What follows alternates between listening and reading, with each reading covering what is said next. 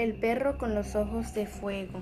Cuentan mis abuelos que por las noches como en ese entonces no había luz, todos se reunían en el parque a hablar de lo que había sucedido en el día. No faltaba la que se sabía todos los cuentos del pueblo. Algunos se quedaban hasta muy tarde contando historias. Un día el señor Joaquín, vecino de la casa, se fue a visitar una novia que tenía, pero cuando iba a mitad de camino, dice que le entró un frío en todo su cuerpo. No podía creer lo que veía, unos ojos rojos muy grandes que lo miraban fijamente. Paralizado no sabía si correr o gritar.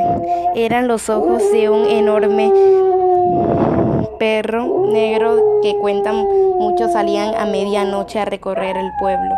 Joaquín cerró sus ojos y rezó el credo y el Padre nuestro. Cuando pudo medio abrirlos, ya había desaparecido aquel espanto. Juró más nunca salir de noche, pero se seguían escuchando historias del perro con los ojos de fuego.